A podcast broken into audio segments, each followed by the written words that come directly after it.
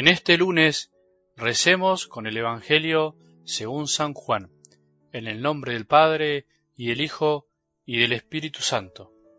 Jesús fue al monte de los olivos. Al amanecer volvió al templo y todo el pueblo acudía a él. Entonces se sentó y comenzó a enseñarles. Los escribas y los fariseos le trajeron a una mujer que había sido sorprendida en adulterio, y poniéndola en medio de todos, dijeron a Jesús, Maestro, esta mujer ha sido sorprendida en flagrante adulterio. Moisés en la ley nos ordenó apedrear esta clase de mujeres. ¿Y tú qué dices? Decían esto para ponerlo a prueba, a fin de poder acusarlo. Pero Jesús, inclinándose, comenzó a escribir en el suelo con el dedo. Como insistían, se enderezó y les dijo, El que no tenga pecado, que arroje la primera piedra. E inclinándose nuevamente, siguió escribiendo en el suelo. Al oír estas palabras, todos se retiraron uno tras otro, comenzando por los más ancianos. Jesús quedó solo con la mujer que permanecía allí e incorporándose le preguntó, Mujer, ¿dónde están tus acusadores? ¿Alguien te ha condenado? Ella le respondió, Nadie, Señor. Yo tampoco te condeno, le dijo Jesús. Vete, no peques más en adelante. Palabra del Señor.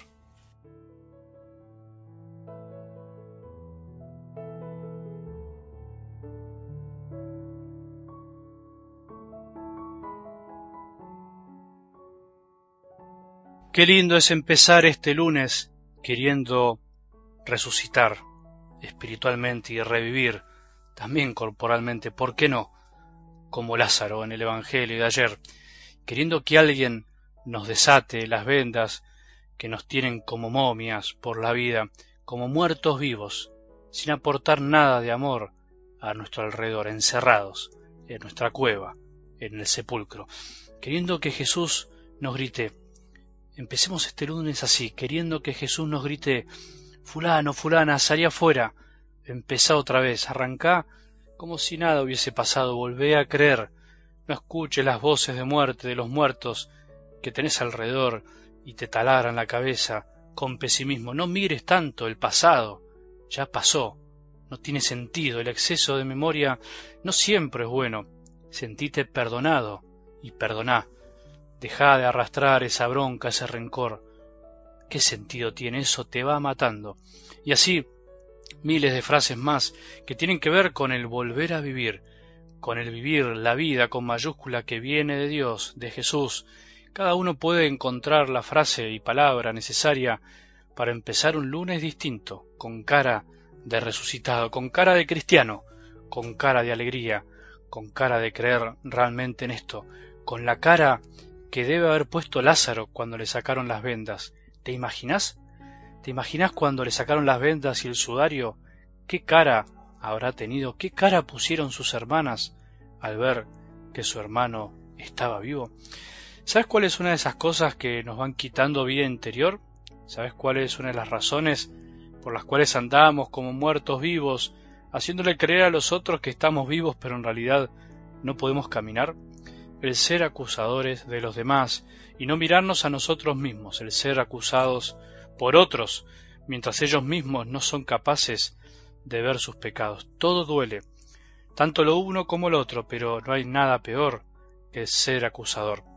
Ese es uno de los grandes males de este mundo, de nuestro corazón, el andar acusando a los otros con o sin razón. Acá el tema no es tener la razón, sino el acusar el condenar de alguna manera, el ser lapidarios, el andar con piedras en la mano mientras Jesús escribe en el piso y espera quedarse solo con la pecadora para llamarla mujer. Sí, sí, presta atención. De una manera u otra, muchas de las conversaciones que escuchamos a lo largo del día, en el tren, en nuestros trabajos, en nuestros ambientes, incluso en nuestras familias, son más o menos camufladas acusaciones hacia los otros. Muchas personas andan así por la vida, con piedras en la mano, acorralando a los débiles pecadores, olvidándose que en realidad, si fuese por los pecados, todos mereceríamos ser apedreados. Hay gente que vive con piedras en el corazón, agazapados, para tirarlas a cuanta persona que no le caiga bien se les cruce por el camino. Qué triste es andar así, qué triste es ver a cristianos muy religiosos, pero con los bolsillos cargados de piedras para tirarles a las personas que no son tan buenos como ellos. Es terrible, pero hay. Ese es en realidad el peor de los pecados que muchas veces no pueden ver.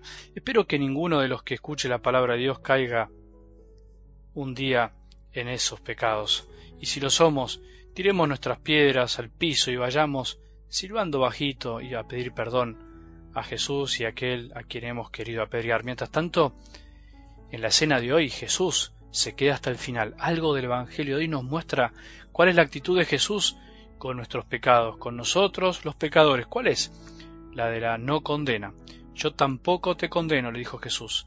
Vete, no peques más en adelante, le dijo Jesús. Si alguna vez te quisieron apedrear por pecador, incluso ahora te están amenazando con piedras en la mano por el error que cometiste, no desesperes. Jesús está con vos en este momento y es el único que no te condena, que te perdona, que olvida y mira para adelante. No condena el pasado y apuesta al futuro. No resuelve lo que hiciste y confía en lo que viene. No te refrega tus errores y cree que podrás salir adelante. Qué linda imagen, pero qué linda realidad. Jesús se queda hasta el final, cuando todos se fueron porque se avergonzaron de haber sido tan desvergonzados. Jesús trata el pecado cara a cara, corazón a corazón sin piedras, sin palos, sin insultos, sin señalar, simplemente con amor, solo con amor, porque es el único remedio al pecado propio ajeno, es lo único que nos hace revivir. Cuánto para aprender y agradecer. Tiremos las piedras si las tenemos en las manos, vaciemos los bolsillos si las tenemos guardadas. No seamos acusadores. Levantemos la mirada si estamos tirados. Miremos a Jesús que nos está mirando, no para condenarnos, sino para perdonarnos y ayudarnos a dejar lo que nos hace mal, el pecado. Que tengamos un buen día y que la bendición de Dios, que es Padre misericordioso, Hijo que jamás condena, y Espíritu Santo descienda sobre nuestros corazones y permanezca para siempre.